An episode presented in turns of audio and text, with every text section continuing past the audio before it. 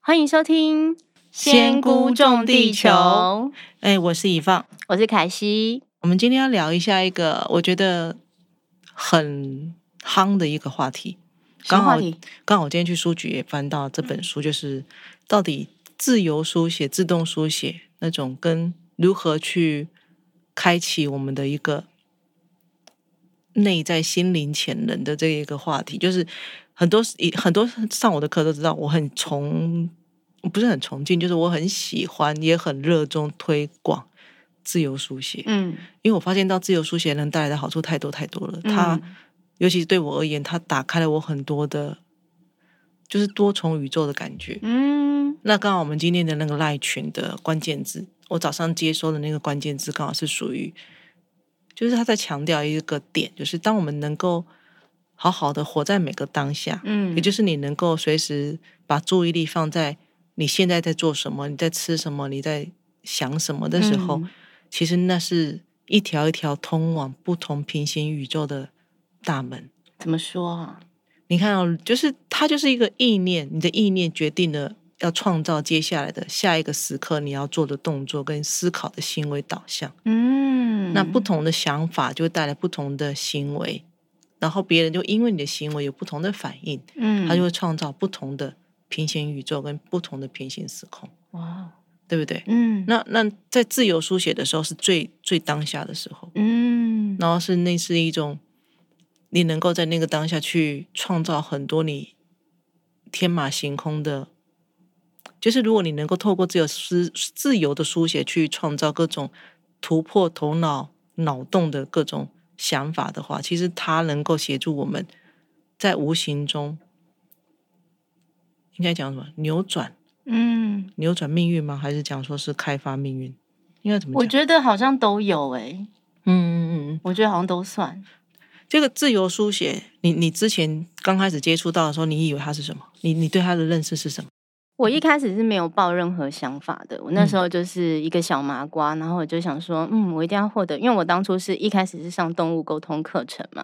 那我一开始的时候想，就是为了要获得这样子的一个能力，所以老师交办的功课我就乖乖的做，对所以我一开始是没有任何设想的，但是我在练习写的时候，大概是写到，因为是每天早上要写嘛，我大概写到第三周的时候，我发现神奇的事情发生了，就是我会开始写出一些真的完全不是我脑袋会想到的东西，嗯嗯嗯，然后后我会觉得这个东西是非常有智慧的，嗯然后它也会解决一些我生活上的问题。嗯，对其实其实我觉得我我自己在先，我一定我一定要先试过自由书写，我才有办法去分享给学员嘛。嗯我自己也是在写自由书写的过程中，得到非常多很有智慧的话语啊，包含那种会让你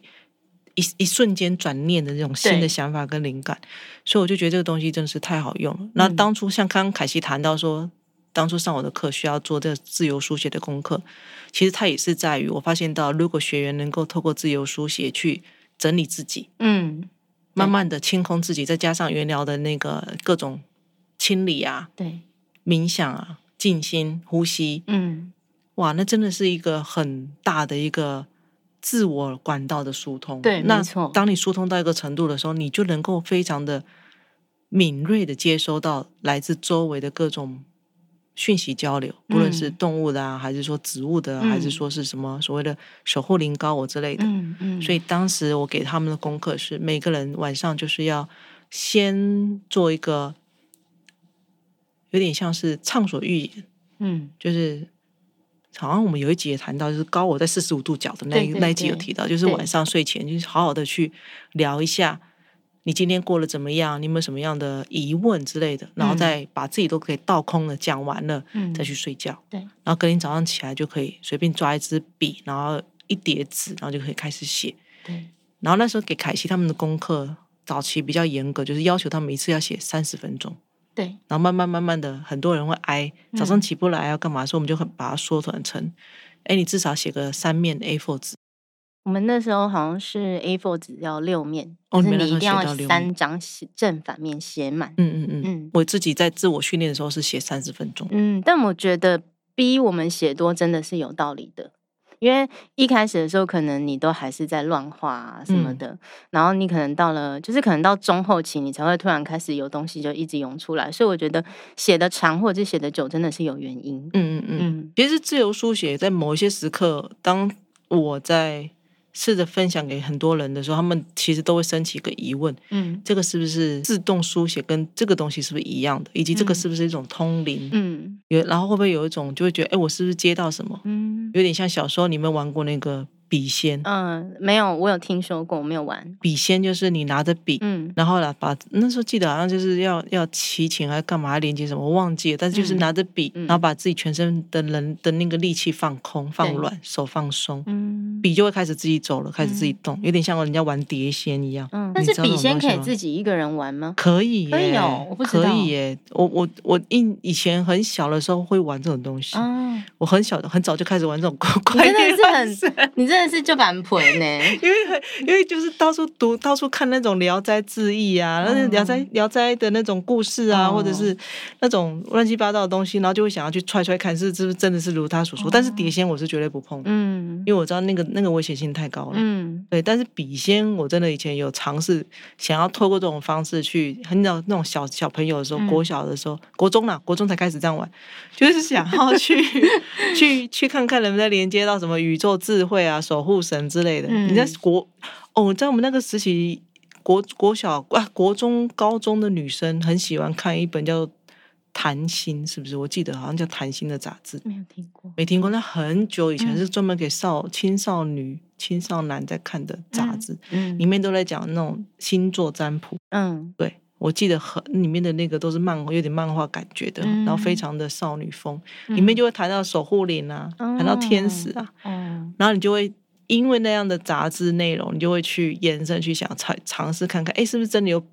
透过写字嗯可以连接到什么守护的这那种？你真的有成功吗？我印象中那个时候放空在写的时候，嗯啊，就是你会觉得手会开始酸酸的，嗯然后就会想要把自己的手放到好舒服的位置嘛，嗯，然后他就会觉得有一种有股无形中有股力量，然后牵着你的手在再回去纸写上这样吗。子画，但是他根本不知道他画什么。嗯，那你那你会觉得可怕吗？刚开始会耶，然后那嗯时候我们还还那时候我还会记得，我还会问 问题，请你问到笔底试了仙，几次 啊？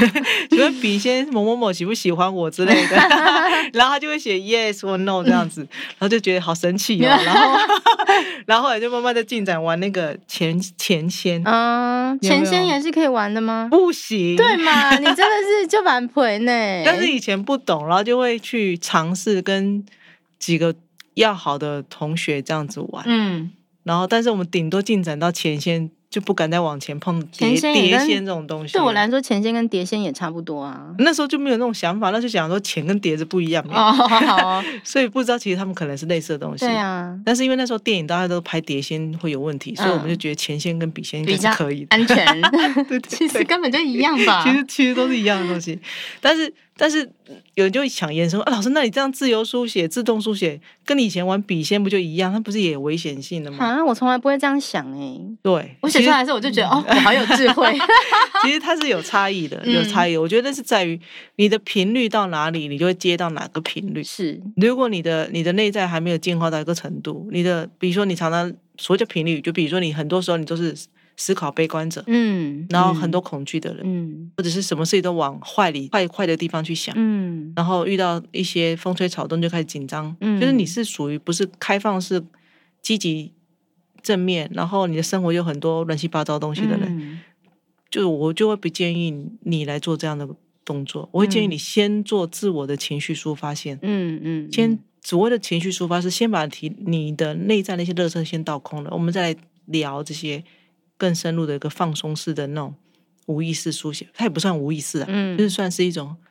把你的大脑的心智活动降到最低的书写。所以也就是说，自由书写也是有分阶段的嘛。，有分啊，嗯有分。刚开始真的，我觉得把自己的情绪倒空，把自己的频率拉高嗯是最基本基本的，否则它其实是跟真的跟玩以前玩笔仙有点像。嗯尤其是我是敏感体质，很容易，很容易就是自我所谓有有所所谓那种很容易被被带动着行动的，就是他大概就是自我界限比较弱的，气场嗯弱的，然后身体能量弱的，核心力量不足的。嗯那像这种刚开始，如果你还不，你没有先做一些情绪释放啊、呼吸啊，然后静心冥想，就有点类似自我调频的动作的话，我都不建议做这样的书写。嗯，但是是有有，就是如果能够被有经验的人带着做，嗯那是很好。嗯，对所以那现在在听 podcast 有一些学生，他们可能会感到疑问，就是老师，那你现在交办作业给我们，我们现在还是觉得自己每天情绪很多，我到底该不该写啊？不是啊，可是我问题是我们的原疗学员他都有一些基本的清理概念了。嗯，所以就每是天搭配老师教的那些对清理方式。平常把自己清空，嗯该到，而且我们有一个先有一个动作叫做先在睡前是不是先把该讲的讲一讲，哦那个就是一个倒倒空把的自己动倒作。空，嗯就是睡前为什么要排在睡前？因为睡觉的时候，我们潜意识会整个打开来嘛。嗯，那你潜意识打开来的时候，你的表意识会推到背景，嗯那这个潜意识它就会开始工作。嗯那你整天白天整个这样活动下来，你其实无形中你累积了很多的情绪，也累积了很多的一些，也也累积了不少的记忆体。嗯那你在睡前把它给倒空、清归零，然后把疑问也都问完的话，那潜意识就不会再针对你整天下来的那些狗屁倒灶的事情啊、乌烟瘴气的事情那边嗯种种子了，嗯，它就能够比较能够专注在自那就有己一块福田，对，有个浮 点，有类似。如果当然，如果你睡前如果把坏的东西倒空了，然后想好的事情，那当然就它就会变成浮 点。但是如果你只是单纯的倒空，我觉得也很好，至少它就嗯不会工作在那些不好的烂的种子，让你在日常是生活显化出来，而能够是有一些空闲空间的力量去专注在你个人灵魂的事物上。嗯我是这么觉得，我的嗯经验也、我这么觉得，而且我的经验也告诉我的确是这样。嗯所以，如果你想要尝试这种透过自由书写来打开各种可能性的人，你嗯千、我觉得务必要先做的就是把自己倒空、嗯清空。所以搭配老师建议的，就是睡前的、嗯做的这个清空的动作，你就可以开始，大家就可以开始做这样的自由书写练习。对，而且我们嗯会做、像这本，我今天在那个书局翻到的这本刚好类似的书，它也提到类似的异曲同工的建议，嗯然后也是就是先做一个静心呼吸调频之后，再开始写。那有没有听过那个与神对话？嗯，那个有作，者其实他也是透过自由书写开始，嗯然后包含之前我们的光的课程的 Tony，他也是透过自由书写的方式把整个课程内容接收下来的。嗯很多有名的灵性大师，他们的启蒙都来自于来自于自由自动书写，他们称为嗯自动书写。嗯那我会认为，先从自由书写入门，透过自由书写的一个情绪的抒发，然后再有意识的去对齐嗯我们的高我，嗯对其一些啊、呃所谓的你的我们讲守护灵或者嗯是高灵之类的，再来去放松你的身心，有点透过写字来进入冥想状态，嗯来引发一个所谓心流现象。嗯，我觉得这是一个非常非常传统但是有效的方式。老师可以解释一下心流现象吗？心流现象的是你的大脑的前额叶，你的中央的整个处理机，就是好像如果大脑是电脑的话，嗯它整个就是降到整个活动降到最低最低，只剩下你会专你会是专注在呼吸的。你在写的时候是不是你没有思考的？嗯，你是大随脑心的，感觉像放空的状态。对，然后是随心在写的，嗯那个叫做进入一个心流了。那如果我们能够常常让自己进入这样的，就是每天找一小段时间让自己进入心流状态，那那个时候你的大脑它能够就有时间跟机会可以重新重置嗯整理，嗯然后大脑功能就会越来越好，嗯不会说好像塞了一堆垃圾，然后导致常常忘东忘西，嗯，或者是做出不当的。类类似于好像基于过往的经验而造成的一个习惯性的判断，嗯然后做出一个好像轮回似的、重复、反复、嗯不停止的一些对于各种人事物的反应，重重复的决定，重对复的行为。然后就会造成重复性的人生。嗯对，所以，所以我觉得基本上，啦啦啦啦喳喳讲那么多，我我真的很推崇自由书写。如果你想要想，如果你觉得冥想是一个很容易睡着，嗯然后你又觉得不知道冥想能干嘛的话，你可以从自由书写试试看。嗯然后，但是就是有几个步骤会先分享给大家，就是先调呼吸。嗯如果可以的话，最好是就是晚上睡前先把该倒空的倒空，把你一整天的经历的事情、情绪、烦恼，你都讲出来，嗯找一个没有人打扰你的空间，该尽量的去讲，去把它宣泄讲一讲。然后如果有对于某些事情有疑问，也可以趁这个机会问一问。嗯然后也不要去在乎说，那我的高我，我的所谓的一个守护者、守护灵，他听不听得到？嗯你如果能够完全不要去思考担忧这件事，就是保持一定的信念、信心，嗯他们一定会听到。然后就是以这种肯定的心态去把该说的、该讲的、该问的，在睡前做完。嗯然后再让自己带着这样好像是一片白纸一样的去睡觉。嗯隔天一起床，在你的表意识都还没有完全醒过来之前，嗯你就开始做自由书写，不不用管它的错有没有错别字，嗯，你不用管字好不好看，嗯不用管有没有文法有没有对，嗯也不用管它会不会是中英夹杂还是什么乱七八糟的涂鸦，都不要管。你就是尽管拿起笔，拿起纸，脑袋有什么样的想法就尽量去写它，嗯有什么灵感就写什么。嗯那如果能够在这样写之前，先稍微定个神，然后稍微做个几个呼吸，像有原疗学员就是可能就是先做个原疗清理、静心、调频、对准高我，再来开始写，那更好。嗯那如果你没有原疗基基础的人，你可以就是稍微静心深呼吸几次之后，跟自己说：“我跟我自己同在，嗯我与我的高我同在。”这样子，以这样的自由意志来做几次的开场，然后再来开始做自由书写，往往它就能够会协协助我们去整理我们的那种经过一夜之后的杂念。嗯然后刚开始可能都会是情绪的抒发居多，嗯，因为没刚错开始做嘛。对你细胞啊，你的脑袋啊，它会有一些从海马回会释放一些过往的记忆。，对那当你慢慢慢慢熟悉这个过程之后，你的大脑的那个活动会降低，嗯从海马回里面勾出过往的记忆啊、想法呀、的那个形这样的一个模式就会慢慢减少，嗯你就会开始发现。在那个写的时候，你会忘掉时间。当你发现你在写书写会忘记时间，嗯可以很流畅的写上个二三十分钟不停的话，就代表你已经开始进入状况。嗯那这个时候你就会慢慢就会尝甜尝到那个，像刚刚凯西聊到，就是觉得自己写出很有智慧的话。对那真的久了之后，我觉得那个那个是一个有点自我疗愈了，嗯是一种自我对话、自我疗愈的过对程，就它会开始产生。对嗯嗯那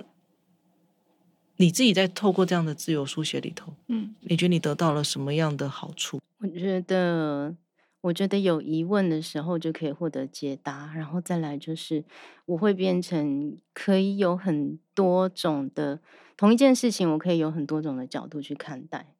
然后可能。我觉得像刚刚老师解释说，好像开启多重宇宙那个感觉，我觉得好像也有那样，就是嗯，会有一种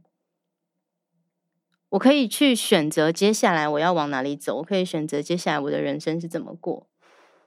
对，嗯，会有，我觉得会有这样的状态。你会有那种写完之后，因为字太潦草，没办法重读的问题吗。重读我不读哎、哦，其实有时候读一下还蛮有趣的 耶。嗯，我是我都通常因为我不在意我的字写得怎么样，所以我其实回去读我是看不懂的，所以我哦 OK 就不读了。我以前会把我所有自由书写，我因为我都会找一本很漂亮的笔记本，嗯然后找一支非常好写的笔，嗯然后把我写下来的东西，我会就是会因为笔记本很漂亮嘛，所以都嗯不会去撕它，嗯然后都会留着。然后大概我我如果大概过一段时间再重新把那些笔记拿出来翻阅的话，